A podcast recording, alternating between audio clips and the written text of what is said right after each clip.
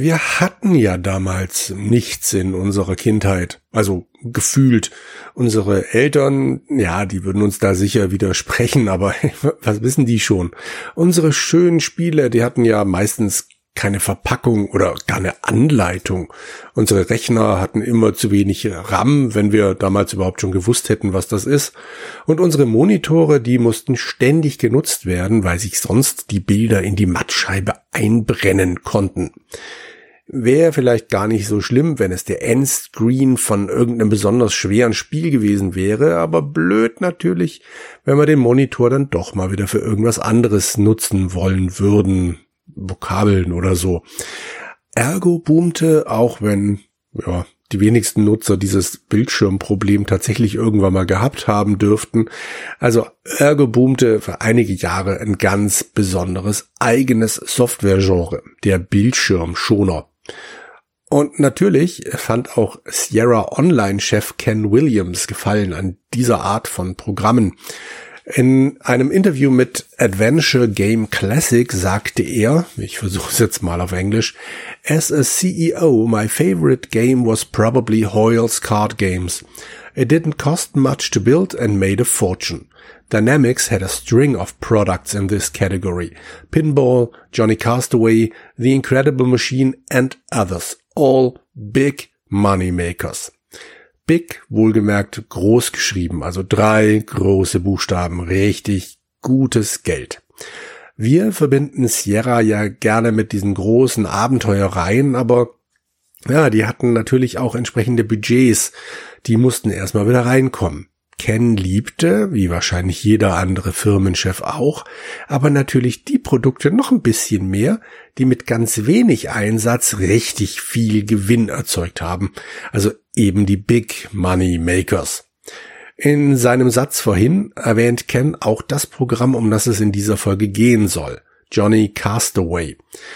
Erschienen ist es 1992 für den PC.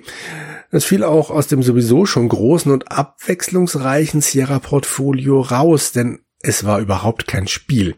Noch nicht einmal ein Lern- oder ein Kartenspiel, was die ja auch gemacht haben. Nein, es war, wie vorhin schon so raffiniert eingeführt, ein Bildschirmschoner. Aber nicht einfach nur so ein beständig vor sich hin plätschernder Wasserfall oder ein paar zufällig auf dem Bildschirm verlegte Rohre. Nee. In Johnny Castaway wird uns tatsächlich eine Geschichte erzählt. Ganz ohne Sprache, aber trotzdem verständlich und ich find's sehr witzig gemacht. Fangen wir aber erstmal mit dem Team an, das hinter diesem Bildschirmschoner steckt. Ken Williams erwähnte ja in seinem Zitat die Firma Dynamics, die in diesem Fall aber ja nur als Publisher agierte, wobei es stimmt auch nicht so richtig. Also entwickelt wurde Johnny von der Firma Jeff Tunnell Productions. Besagter Jeff Tunnell gründete Dynamics im Jahre 1984, verließ die Firma sechs Jahre später, also 1990, um mit JTP neu anzufangen und kam dann 1995 wieder zurück in den Dynamics-Shows. Aber JTP war immer Teil von Dynamics. Er, Jeff, hatte nach Willy Beamish und Rise of the Dragon und ähnlichen Sachen einfach nur noch Lust auf kleinere Projekte und begann dann deshalb mit einem kleinen Team unabhängig vom Dynamics Tagesgeschäft vor sich hin rumzuwerkeln. Noch heute merkt man Jeff den Stolz auf dieses Team an, wenn er von den Verkaufserfolgen schreibt. Er sagt nämlich, die beiden bestverkauften Dynamics-Titel sind 3D Ultra Pinball und Trophy Bars, die beide von JTP stammen. Das äh, Charakterdesign von Johnny, also der Hauptfigur, steuerte Sean Bird bei, der ansonsten die Grafiken zu Lernprogrammen wie Oh je, Quarky and Quaisus Turbo Science oder Turbo Learning Mega Math machte. Moby listet als dessen letzten Games-Beitrag das Spiel Drama Queen auf dem Nintendo DS auf, aber ich muss zugeben, das kenne ich nicht. Ansonsten war er bei vielen Dynamics-Titeln mit der Gestaltung und dem Inhalt der Handbücher ausgelastet.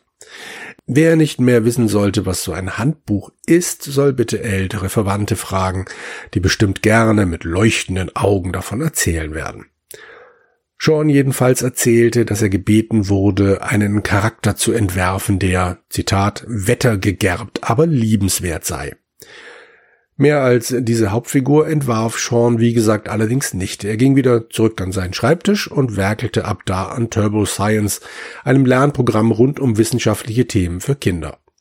Jeff Tennell beschreibt die Entwicklung der Figur so, dass er und Sean von Anfang an auf einer Wellenlänge lagen. Ich habe für diese Folge hier das Glück gehabt, Jeff über Twitter ein paar Fragen stellen zu dürfen und ganz besonders interessierte mich so ein alter Test im PC Mac 393. Da wird nämlich Johnny als, Zitat, sieht verdächtig wie Leisure Suit Larry mit Bart aus, beschrieben. Das konnte ich nicht nachvollziehen und Jeff schrieb mir auf meine Nachfrage, Zitat wieder, ich würde sagen, Larry war so ziemlich die am weitesten entfernte Person, an die wir bei Johnny dachten. Gut, dann wäre das auch geklärt. Okay, wir haben jetzt die erstmal wichtigsten Personen auf das Feld geschoben. Ken Williams, Jeff Tennell, Sean Bird.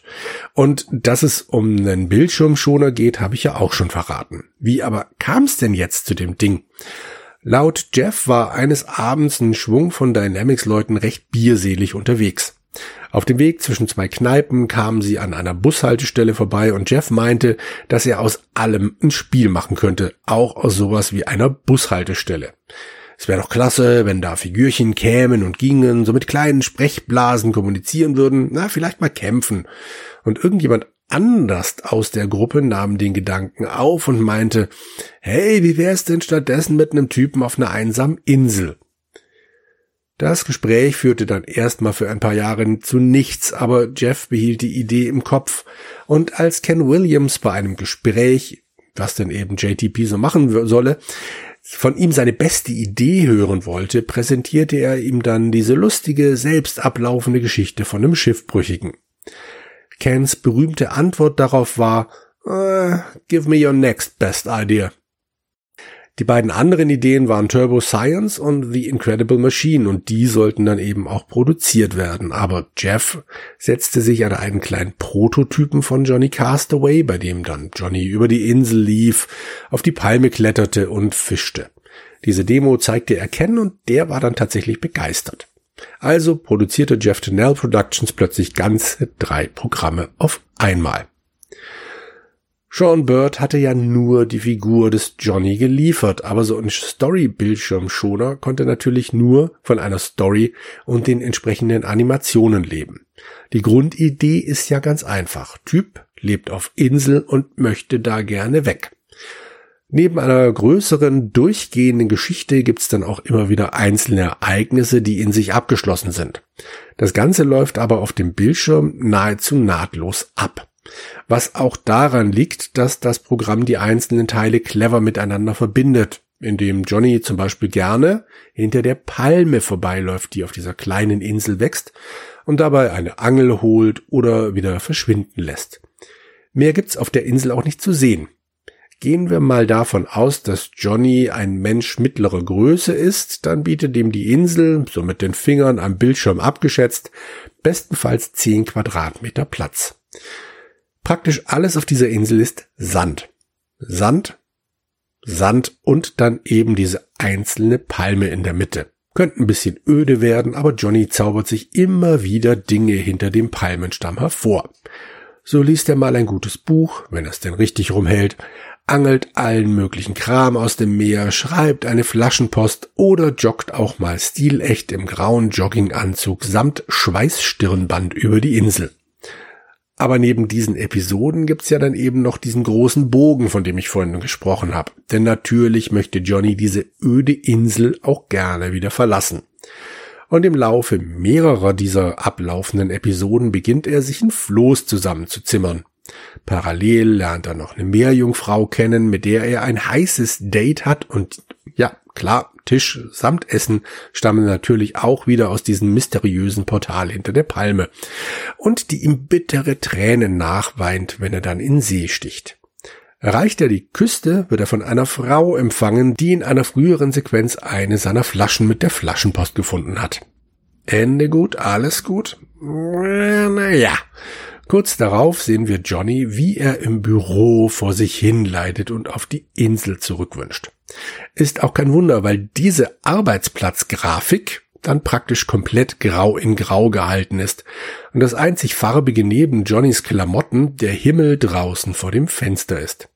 Kein Wunder also, dass er mit einem Fallschirm am Ende dieser Geschichte wieder auf der Insel landet und sein Einsiedlerleben wieder aufnimmt. Wo er natürlich auch wieder anfängt, Ausschau nach einer Möglichkeit zur Flucht zu halten. Der Mensch ist halt nicht dafür gemacht, glücklich zu sein. Abgesehen von obiger Geschichte klappt das mit dem Abhauen aber nie. Obwohl genügend Gelegenheiten in Form von Schiffen oder Flugzeugen vorbeikommen. Ganz so einsam scheint die Gegend also gar nicht zu sein. Es gibt noch so unglaublich viele kleine Geschichten, die der Bildschirmschoner ganz ohne richtige Sprache, aber mit wunderschön animierter Grafik und mit Geräuschen erzählt. Aber das, das würde echt den Umfang dieses Podcasts sprengen. Wer ein bisschen im Netz wühlt, findet unter praktisch jedem Video zu diesem Produkt Kommentare von Menschen, die den Schoner damals stundenlang haben laufen lassen, um sich ja nichts entgehen zu lassen. Deshalb gibt's auch Filmchen für jeden Geschmack und in jeder Länge. Die gerade erwähnte Story, also diese Flucht und so weiter Geschichte, die ist ebenso im Programm wie Zusammenschnitte von zehn Stunden Länge. Zehn Stunden? Aber ja. Weil Johnny neben allerlei Slapstick-Einlagen auch noch clevererweise auf den echten Kalender reagiert und deshalb an Halloween ein Kürbis die Insel ziert. Oder an Weihnachten ein Trommelwirbeltusch, na, na, genau, ein Weihnachtsbaum. Größtenteils spielen diese Utensilien gar keine Rolle, sind einfach nur eine nette Zierde, aber ein Nutzer im Netz behauptet steif und fest, dass in einer Sequenz ein Oktopus Kugeln vom Christbaum geklaut habe, bevor er wieder im Meer verschwunden wäre. Ob das stimmt, ich weiß es nicht. Aber allein die Tatsache, dass ich das für möglich halte, spricht für den Abwechslungsreichtum dieses Programms. Ach, äh, ja, stimmt. Neben Halloween und Weihnachten wird auch noch der St. Patrick's Day mit vierblättrigem Klee gewürdigt. Auf einer Sandinsel in der Karibik. Naja. Kam wahrscheinlich auch durch dieses geheime Portal hinter der Palme herübergeweht. Meistens haben diese Gegenstände, wie gesagt, keinerlei Auswirkung auf den Rest der Animation. Sie sind nette Zierde, stehen da halt rum und mehr nicht. Aber dass überhaupt dann sowas gedacht wurde, ist schon schön. Jeff Tunnell betont, dass das seine Idee gewesen sei. Wie auch der Wechsel von Tag und Nacht, der natürlich für weitere schöne Grafiken und damit natürlich auch für mehr Abwechslung sorgt. Wie viele einzelne Teilstücke der Bildschirmschoner hat, konnte mir Jeff übrigens nicht sagen. Und im Netz gibt es zwar einige Seiten, auf denen akribisch Buch geführt wird, aber auch dort gibt es so Einzelsichtungen von Animationen, die man entweder glauben oder für einen modernen Mythos halten kann. Aber grob überschlagen kommen wir da na, so auf locker 130 Sachen. So Regentänze, Lilliputaner, Piraten. Das reicht, um immer, immer wieder neu überrascht zu werden, wenn man dann doch mal drauf guckt.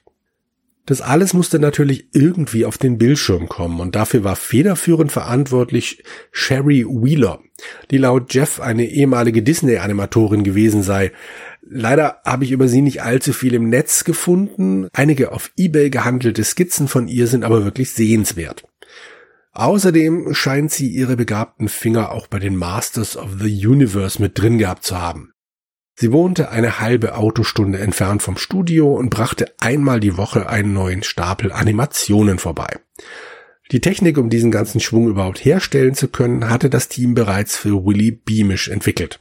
Die Animatoren zeichneten die einzelnen Phasen per Hand auf Papier und mussten diese dann Stück für Stück einscannen, um sie dann für die Auflösung 640 auf 480 aufzubereiten. Mühsam, aber das Ergebnis spricht für sich. Wobei mit heutigen Augen natürlich noch so ein paar Animationsphasen mehr nicht zu verachten wären. Es wirkt schon ein bisschen weniger flüssig als wünschenswert.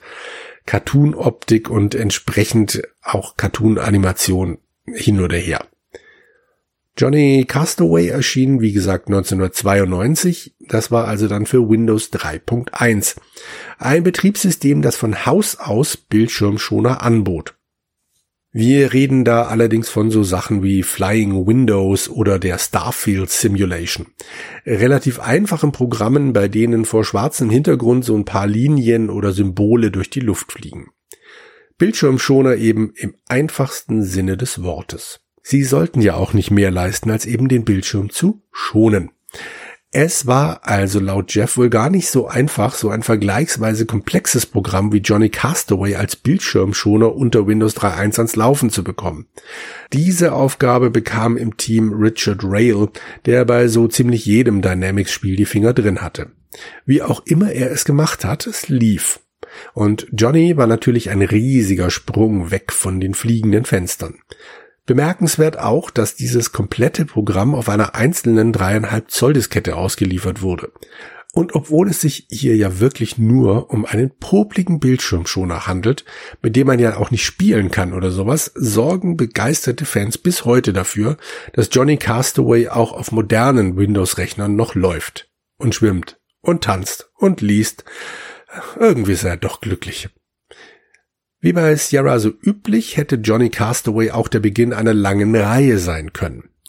Auf dem Cover prangt über dem eigentlichen Titel nämlich Screen Antics, was übersetzt so etwas wie Bildschirmstreiche oder Bildschirmpossen bedeutet. Darauf angesprochen meinte Jeff, dass bei Sierra immer nach dem Potenzial für eine Serie gesucht wurde. Aber so erfolgreich Johnny Castaway denn auch war, spätestens mit dem Kauf der auf Bildschirmschoner spezialisierten Firma After Dark war ein eventueller Nachfolger von Johnny vom Tisch. Der Titel erschien später noch in einer etwas seltsamen Kollektion namens Family Fun Pack, und da war dann neben Johnny Castaway noch Conquests of the Longbow, Goblins und Hoyle Official Book of Games Number 3 dabei. Wobei Johnny als quasi kostenlose Dreingabe beworben wurde. Ich würde aber mal wetten, dass von diesen vier Programmen Johnny Castaway am längsten auf den Festplatten dieser Welt verblieb, weil es einfach immer wieder schön ist, den armen Kerl auf seiner Insel zuzusehen.